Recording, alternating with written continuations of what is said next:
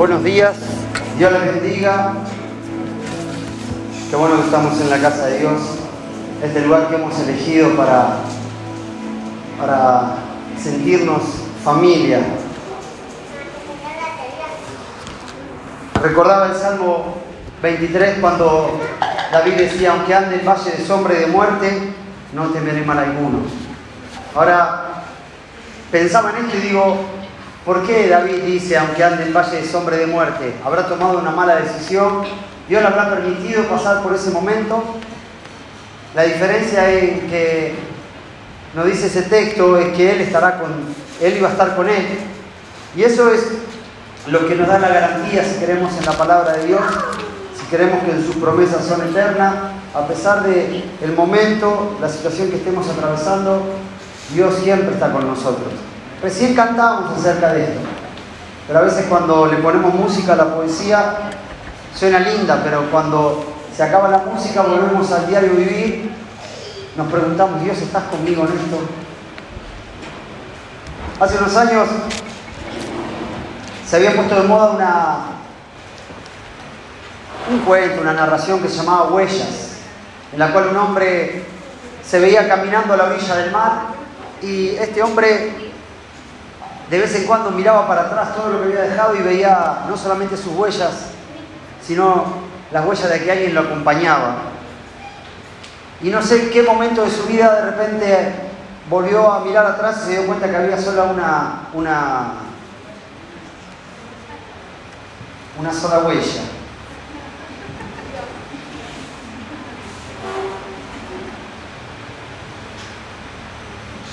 ¿Quién es la estrella? Lourdes, ponele, límites tu hermano. Y, al mirar para atrás se dio cuenta que solo había un par de huellas y comenzó en ese ánimo de queja. ¿Dónde estás Dios? En este momento de incertidumbre no te veo, y bueno, de ahí que nace esa experiencia maravillosa narración en la cual él dice que había escuchado la voz de Dios diciéndole, es que en el momento que más lo necesitaste, las huellas no eran las tuyas, fueron las mías, que te cargaban. Y creo que el Evangelio ha venido a hacer eso, ha venido a cargarnos de todas nuestras inmundicias, de todas nuestras miserias. El Evangelio es ese soporte que le da al hombre la convicción de saberse amado, cualquiera sea su condición. Y, prefiero pecar por ser incisivo en esto y no hablar del juicio de Dios a las naciones. Prefiero pecar por decirte que Dios te siga amando, aunque estés embarrado, aunque estés sucio, porque Él es fiel. Y que si aún nosotros nos encontramos con alguna cierta virtud de fidelidad, no es por nosotros, es porque Él es fiel. Si aún nosotros nos encontramos con cierta capacidad de poder ser noble, no es por nosotros, es porque Él es noble. Si nosotros aún encontramos alguna virtud de perdonar, no es porque nosotros podamos perdonar, sino porque Él puede perdonarnos a nosotros. Y eso nos pone en el lugar correcto, de hijos, amados. Romanos 5, versículo 20. Romanos 5.20 dice algo muy interesante. El que trajo la Biblia la lee y el que no hay atrás están vendiendo unas a bajo precio. Tenemos algunas que tienen como 30 años, nadie las compra. Sí, tienen el precio del austral todavía. Romanos 5.20 dice, pero la ley se introdujo para que el pecado abundase mas cuando el pecado abundó, sobreabundó la gracia. ¿Para qué vino la ley? Para que sobreabundase el pecado, para que abundase el pecado, perdón. Así dice Romanos. Pero la ley se introdujo para que el pecado abundase. Algo andaba mal. Es como que Dios te da el termómetro, pero nunca te da la medicina. El médico te está dando el diagnóstico de tu enfermedad, pero no te da la cura. Y yo creo que muchas veces la iglesia, nosotros siendo la iglesia, terminamos siendo termómetros en vez de predicar la cura. Y no solamente que nosotros nos volvemos evaluadores de condiciones ajenas, sino que también a veces nos autoevaluamos y nos sentimos que no estamos calificados. Entonces lugares, ámbitos como esto, en vez de la gente agolparse para venir, para escuchar una buena noticia, dice, no, ahí no voy porque ahí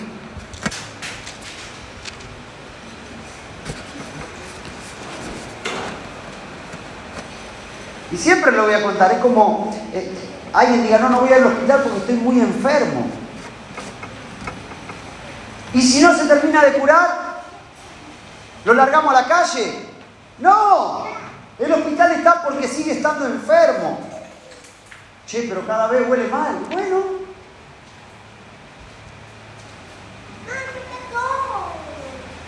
Pero la ley sin ningún tipo de ideología política, pero hace unos meses atrás largo había un meme que decía, ah, pero Macri. ¿Se acuerdan? Y yo me acordaba y digo, bueno, pero, pero la ley. Ojo, no soy ni de Macri ni de Perón, soy de mi esposa, me tiene subyugado. A lo que voy es, qué interesante es que en esta mañana nosotros podamos descubrir que la ley lo único que viene a hacer es no a transformar a nadie, solo viene a demostrar que sin el sacrificio de Cristo, ¿alguien acá está trabajando para cumplir la ley? ¡Qué trabajo tedioso! ¿Alguien acá vive para estar cumpliendo los diez mandamientos? Si no lo vas a cumplir. No es que, ah, bueno, llegué a nueve y el último, no. Porque el Dios eterno dice que no dejará pasar tilde, ni una coma, es decir, nada. No sos perfecto, nada.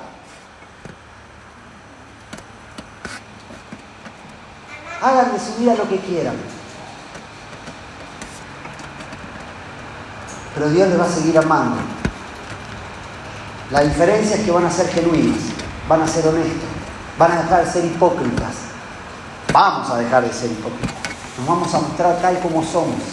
Porque en definitiva cada uno consume lo que necesita. La religión siempre está promoviendo un sinfín de vestuarios para que la gente se vea bien. Pero en definitiva Jesús mismo sigue diciendo, ustedes son sepulcros blanqueados, hermoseados por fuera, pero podridos por dentro. El problema no está en cómo te vestís, si te pones un aro, si te tatuás, si, si tantas cosas. El problema es, es que vos te crees autosuficiente,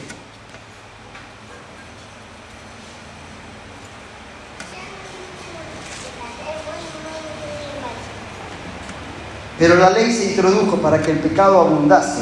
Mas cuando el pecado abundó, sobreabundó la gracia. ¿Saben lo que es el sobreabunde de la gracia? Es la manifestación de Jesús. Cada vez que yo hablo acerca de la gracia, estoy hablando de Jesús. Trayendo a escena a Jesús. El reino de los cielos se ha acercado. No sigan promoviendo una escalera hacia la plenitud o la excelencia de la humanidad sigan predicando que Cristo ha descendido y se ha hecho como nosotros. Y que Él cargó sobre sus hombros los pecados de toda la humanidad. ¿Me acompañan a otra cita? Aquellos que compraron la Biblia.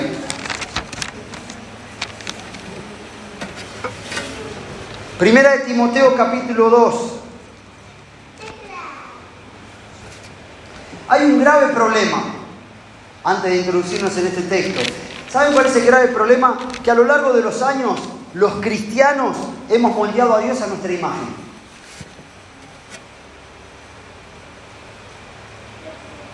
Lo moldeamos de acuerdo a nuestra imagen. Entonces, hoy vas a una iglesia donde el pastor era chistoso y Dios era chistoso.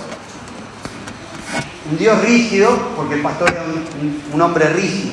Un poco, viste, un poco, poco amargado, bueno, un poco feliz, pero nosotros portamos la imagen de Dios, pero la reflejamos al mundo en nuestro diario vivir. ¿Y qué imagen hemos transmitido a la sociedad?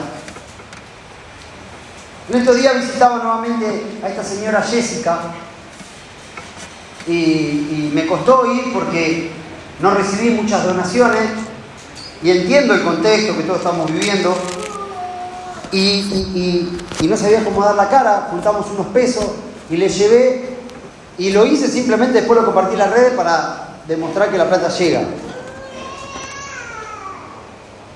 Y en esa ayuda humanitaria, yo no llegué preguntándole, usted va a la iglesia, usted lee la Biblia, cómo está con su marido, con sus hijos.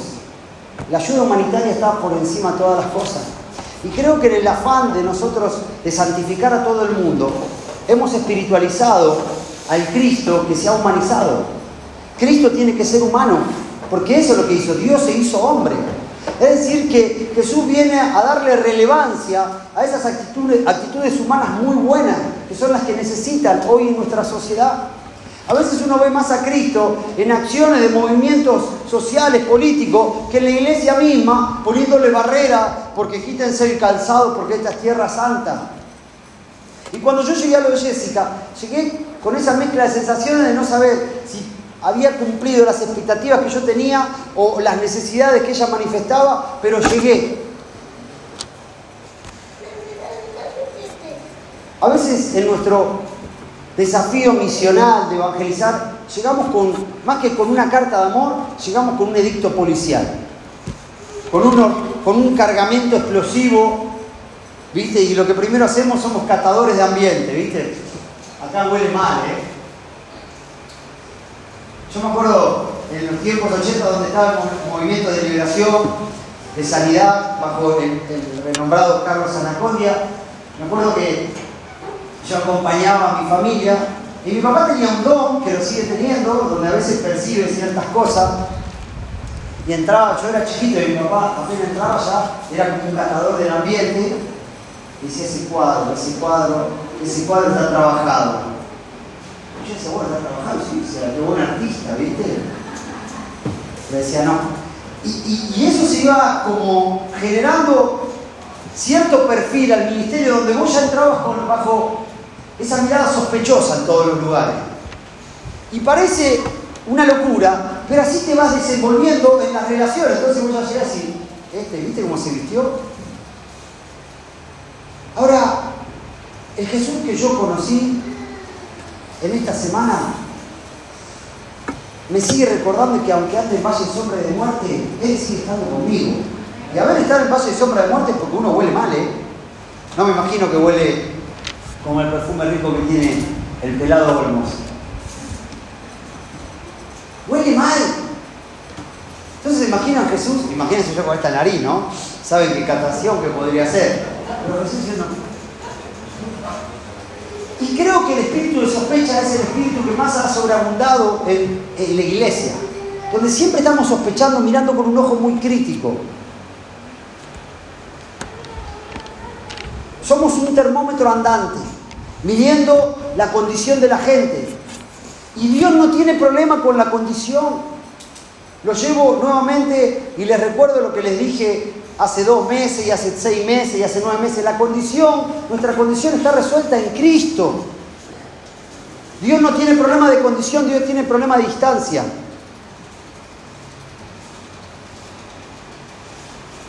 Dios siempre te mira a través del sacrificio de Cristo. El tema es que la iglesia siempre sigue realzando la condición de la gente. Y para eso murió Cristo. Ahora, primera de Timoteo, capítulo 2.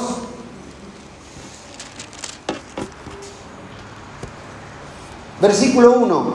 Exhorto ante todo. Esto le dice Pablo a Timoteo. Que se hagan rogativas, oraciones, peticiones y acciones de gracia por todos los hombres. Bienvenida hermana. Por los reyes y por todos los que están en eminencia, para que vivamos quieta y reposadamente en toda piedad y honestidad. ¿Qué es lo que está diciendo Pablo a Timoteo? Que se exhorte a que se hagan rogativa oraciones, peticiones y acciones de gracia por todos los hombres. No vamos a definir cada una de estas cualidades que Pablo expresa aquí, ¿no? Oraciones, peticiones y acciones de gracias por todos los hombres. Ahora, ¿saben cuántas veces la iglesia no ora por aquellas personas que no cumplen las expectativas que la misma iglesia ha determinado? No, este es el hijo del diablo. que se pudran en el infierno. Y Pablo le dice a Timoteo que oren por todos los hombres. Este texto siempre lo traemos para orar por los presidentes, pero acá está hablando en cuanto a las personas que son común y aquellas que están en eminencia. Pero que oremos, que traigamos acción de gracia, que pidamos por sus necesidades. Ahora, es muy fácil, ¿no? Esa oración distancial, donde dice, ¿qué mérito hay en que si un hermano viene y te dice, tengo una necesidad, vos le digas, voy a hablar por vos? No. Si tiene hambre, dale de comer. Palabras de Jesús. No le digas, vuelve a tu casa y mañana ve. No, dale en el momento. Las oraciones verdaderamente del reino son oraciones que nos involucran a pesar de que nuestro termómetro de santidad califique que la persona está enfermada. Enferma, perdón. Gracias. Que la temperatura le dé mal. Dios está igual, Sandrita. Aunque la temperatura no te dé bien. En esta semana haciendo un poco de limpieza acá, encontré el termómetro, ¿se acuerdan? lo deberíamos seguir usando en el tiempo de COVID. Te agarraban a tal mesa y te lo ponían en la cabeza. Y venía y me decía, este, este da medio mal, ¿qué hacemos? Déjalo pasar. Somos tan pocos que necesitamos justificar una silla más. Acá entraban todos. Pero no se murió nadie de la congregación, ¿sí o no? Alguno debería haber muerto. Lo mandábamos ya al cielo bendecido. Ah, aprendiste los reflectores más sobre mí, ¿no? Te ponían el termómetro así. Alguna vez también Virginia, Virginia, la, Virginia como que lo. Si no medían con Sí, sí. Decía, no anda. Medio te, te, Lo encontré acá y dije, pero este termómetro existió hace muchos años en la iglesia. No era un termómetro, un termómetro físico, era un termómetro en el cual el pastor te miraba, ¿no? Te olfateaba. El hermano, el hermano de mucho ayuno y oración, te decía, ¿viste cómo vino, no? Ahora, Pablo dice que hagamos rogativas, oraciones, acción de gracias por todos los hombres. Qué interesante que en esta mañana empecemos a acordarnos de aquellos que no podemos perdonar, de aquellos que nos deben, y empecemos a, a orar por ellos. ¿Por qué? Porque lo que necesitan es que la gracia se les manifieste la persona de Jesús.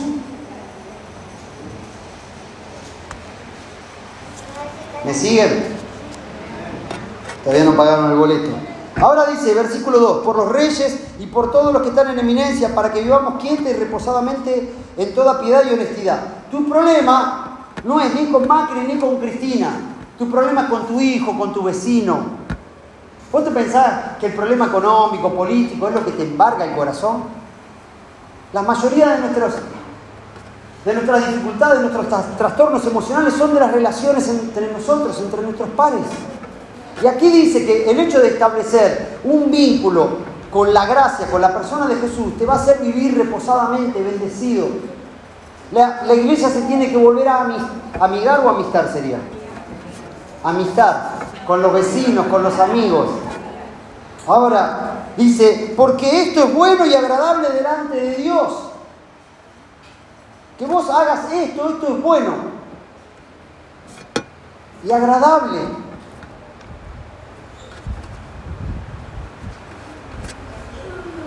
¿Cuántos tienen problemas con su vecino? Con la suegra. ¿Cuántos tienen problemas con su mujer? Con la que no es su mujer. ¿Cuántos tienen problemas? Todos tenemos problemas. Todos tenemos problemas.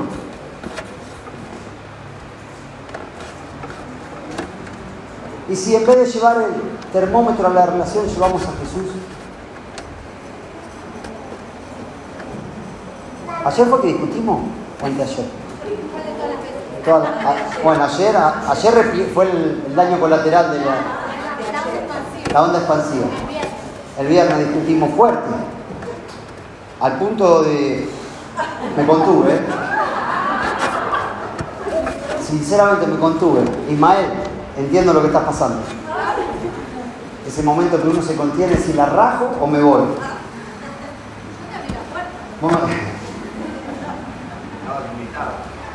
Mira que estoy haciendo.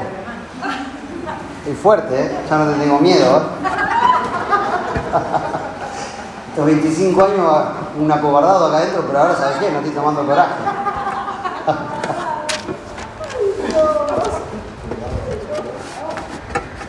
y cuando vos la ves a tu esposa decís, ¿cambiará?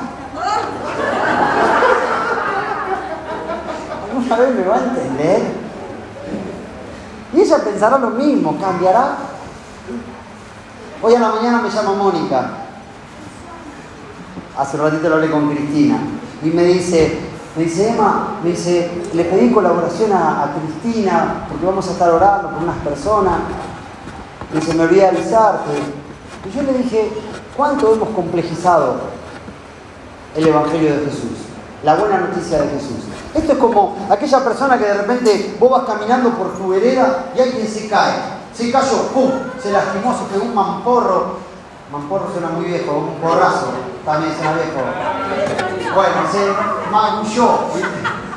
Toda palabra relativa. Y está el tipo todo doliente. Y de repente por la vereda de enfrente va un doctor. Y vos tenés la habilidad de curar al que se cayó. Pero el que va por enfrente, la vereda de enfrente es un doctor. Pero no va a tu hospital. No pertenece a tu club. No, porque no pertenece a tu club, sino, no, este pertenece a otro hospital. A ver, ¿cuál es la prioridad? ¿Privilegiar las estructuras? ¿Privilegiar las normativas o atender al necesitado que está sufriendo?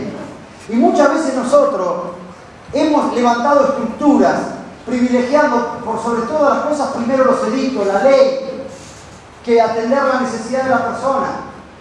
Y esto lo he visto repetidamente a lo largo de estos últimos años, en esas manifestaciones públicas que la iglesia hace en los congresos, en la manifestación en las calles, mandándose con el pañuelo celeste, salven las dos vidas. A ver, entendamos que esa persona que quiere abortar seguramente no quiere matar por sí solo, porque quiere matar. Algo le pasó en la historia.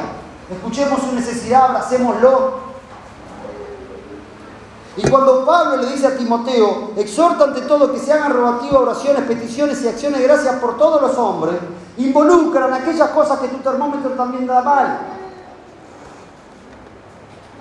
Porque no es justo, es gracia. No es justo, es gracia. Así que si te está pasando por la vereda de enfrente, no, pero va a la iglesia pero hay un necesitado, vení, serví. La prioridad es el necesitado, no a qué iglesia va. Y yo en estos días, no, pero no se está congregando allá, que lo atienda el otro pastor. Y es, le voy a contar un día la historia de Jonás. Es ese Jonás que a veces te nace diciendo, no, Nínive no se lo merece. Pero va a otra iglesia. Bueno, no irá a la iglesia de Jesús, yo voy a la iglesia de Jesús donde Él es mi pastor. Lo demás son ámbitos denominacionales, un sinfín de cosas que son termómetros que los hombres han levantado. Para seguir y terminar. Porque esto es bueno y agradable delante de Dios nuestro Salvador, el cual quiere que todos los hombres sean salvos, que sean todos salvos, no los que se ajustan a tus expectativas.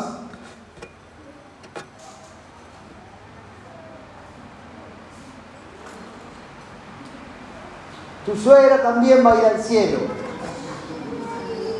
Tu vecino, el que te está portando mal, el que se está portando mal, también tenés que orar por él, bendecirlo. Dice, porque hay un solo Dios. Y cuando dice hay un solo Dios, siempre como que impostamos la voz. Hay un solo Dios y un solo mediador entre Dios y los hombres, Jesucristo hombre. Pero sabéis, más allá de realzar la, figura y la obra de, Dios y Jesús, lo que está diciendo es que vos no te creas ni Dios ni mediador.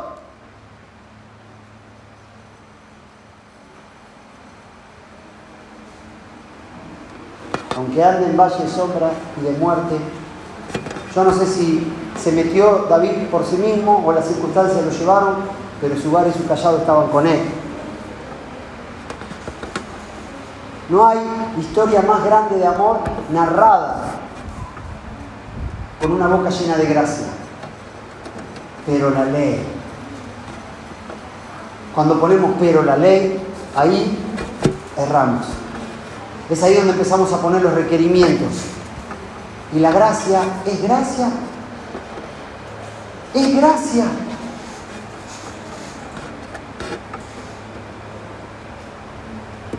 ¿Quién se ha topado con un perro en la calle? ¿Sí? ¿Vieron esos perritos que andan siempre con la cola entre las patas? Vos le querés dar algo y ¿qué hace el perrito? Tiene ganas de acercarse, pero o le haces un gesto y, cierra los ojos porque ha sido maltratado. ¿Cuánto cuesta reconvenir a ese animalito? Me encantan ver esos videitos, esos reels, esos TikTok de los perritos que a veces los rescatan, como yo rescaté a mi suegra y la puse en honra. Yo la amo a mi suegra, de veras, yo estuve con ella en la noche.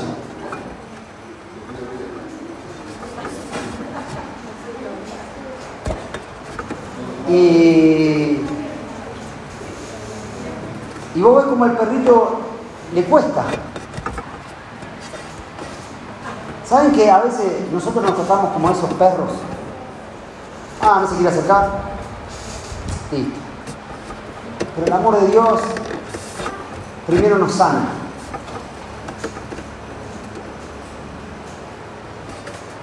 Cuando conocí a Arete, una oportunidad fui a buscar un consejo. Dije, bueno, el consejo más calificado va a ser un hombre de Dios, en el cual era el pastor de mi papá, llamaba Alberto, este hombre. Entonces fui y le conté, le dije, Alberto, yo conocí a una chica, no es tan perfecta como yo, pero con mucho trabajo vamos a lograrlo. Y me, no, y la conocía, y me dijo, es hermosa. Claro, me miraba a mí y decía, es hermosa, diciendo, cuánta gracia. Dios ha tenido contigo. Entonces le dije, bueno, yo venía con toda una estructura de, una secta que Dios no había liberado hace años atrás. Y le dije, bueno, Alberto, tengo que orar. Me dice, ¿para qué? No, le digo, porque hay que orar. ¿Te gusta? Sí. Dale para adelante, me dijo. Me va a escuchar Alberto. Tendríamos que haber orado, ¿no? Tendríamos que haber orado. Pero yo dije, ¿te gusta? Me, él me dijo, y Alberto se casó con Gretel. Él me dijo, ¿te gusta? Sí. Listo. Me gustó. Y yo creo que a veces nosotros vamos a Dios de la manera que yo fui a don Alberto. A preguntarle, Señor, ¿te gusta este hermano? Sí, sí, sí, me gusta. Hacelo parte de tu familia. Yo también di la vida por él.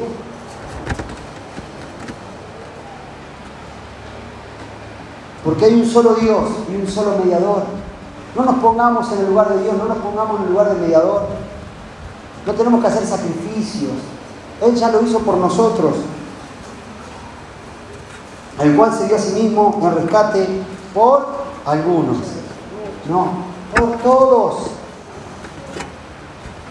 Por todos. Un Dios que nos ama a todos la iglesia se ha encargado de establecer ciertos ítems. La iglesia americana, la cual ha sido el mayor afluente de información para la, Argentina, para Latinoamérica, durante muchos años estableció que Dios amaba solo a los blancos.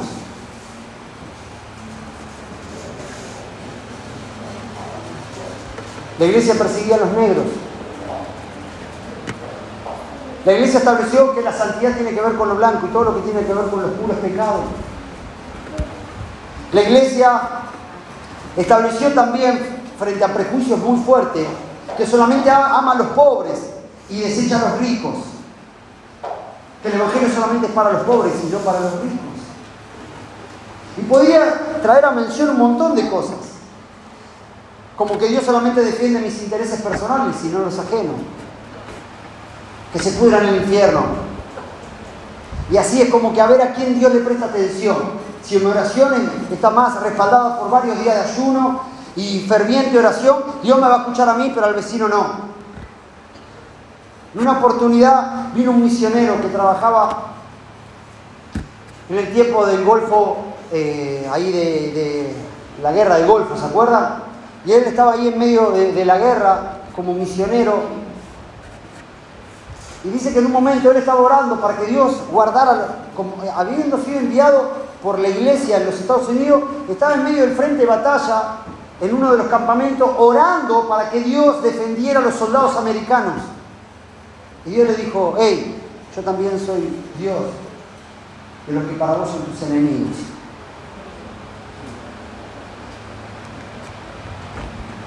La iglesia no tiene que salir a matar Goliat, tiene que salir a amarlos. Porque ese conflicto se resolvió en la cruz. Los dientes de los perversos quebrantaste, sigue cantando la iglesia. Y Dios te dice, a vos te tendría que haber quebrantado, bajado todos los dientes, pero la dentadura la clavé en la cruz también. Ahí está, los dientes. Vivimos con una mirada de dictos, de sentencias. Vamos con el termómetro tomando la temperatura. Este no, no entre, tiene COVID. Para terminar.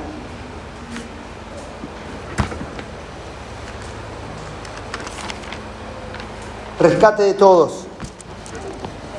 Ahora, el problema es que nosotros estamos haciendo a Dios a nuestra imagen en vez de ser nosotros los representantes de la imagen de Dios. Y esto me pesa porque muchas veces yo digo, Señor, quizás la gente no va a tener otra oportunidad. No va a tener otra oportunidad de que alguien le hable con su vida de lo que es Dios. Mucha gente ha establecido un prejuicio en cuanto a Dios por un montón de malas maneras que la iglesia en su afán de más que conquistar, colonizar al mundo, plantando banderas, ha trastocado, a Dios lo ha hecho con una imagen, Dios justo, soberano, un Dios impoluto, santo. Él se hizo hombre y estando en condición de hombre se hizo siervo y murió en la cruz. Haya en vosotros este sentir cuando la ley perseguía, cuando la ley calificaba, cuando la ley distanciaba, Jesús se acercaba en cada ámbito y decía, el reino de los cielos se ha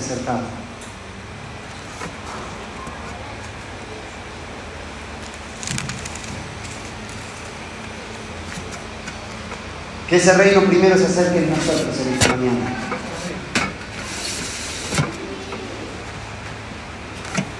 Si alguien ha traído un termómetro, véndalo, por el correr de los días muchos lo van a vender y va a perder precio. La Biblia es una historia de amor de tapa a tapa. No la miremos bajo una observación de juicio. Miremoslo como una historia desde el inicio hasta el final, Dios buscando siempre al hombre. Somos el objeto de su amor. No sobrevaloremos la condición, sobre, valoremos la búsqueda. Padre nuestro, no es un Padre mío. Y quizás ese Padre nuestro hoy lo está rezando o orando alguien en una situación tan vil que no se siente digno de estar en este lugar, en la cual cada uno de ustedes siguen dejando manchas de barro.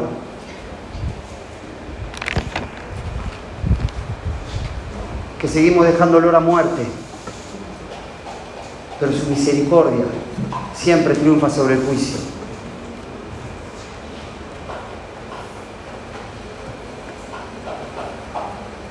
Dios está aquí. Y lo veo en cada una de sus miradas que fueron cambiando en la medida que el mensaje fue avanzando. Una mirada que se va volviendo hacia la compasión a la otra oportunidad. Al decir, no solo que esperaba, pero te sigo amando. Y a que sea un espejo. A que lo seguimos intentando. Porque si yo no lo merezco, vos tampoco. Pero su amor es más fuerte.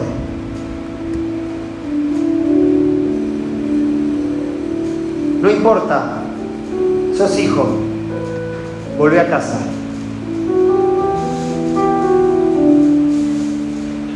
Come todo lo que quieras, después lavate las manos. Te está muriendo de hambre. Anda, lavate las manos, me estoy muriendo. Anda, come. No es lo que entra, sino lo que sale, lo que contamina.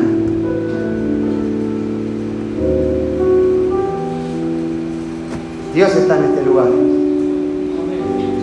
Y me lo recuerda. el abrazo de que aquel que privilegia el amor por encima de la diferencia.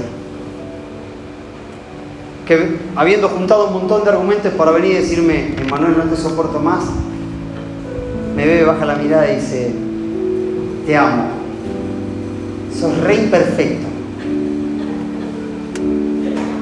Pero te sigo amando. Lo veo a Dios en los chicos, que son genuinos, honestos, que se pelean y a los cinco minutos están jugando. Lo veo a Dios en aquel anciano que a veces se le va poniendo difícil el caminar, pero ha aprendido a disfrutar la vida en esa lentitud. Dios está aquí. Señor, te damos gracias en esta mañana por darnos el beneficio de ser amados, pero también enseñarnos a orar por todos. Que seamos, Señor, una familia donde seamos conocidos por el amor. Que salgamos a abrazar a los Goliat, amar a nuestros enemigos, a perdonar, a compartir de la misericordia, a no establecer normativas y edictos, sino a servir mesas de misericordia.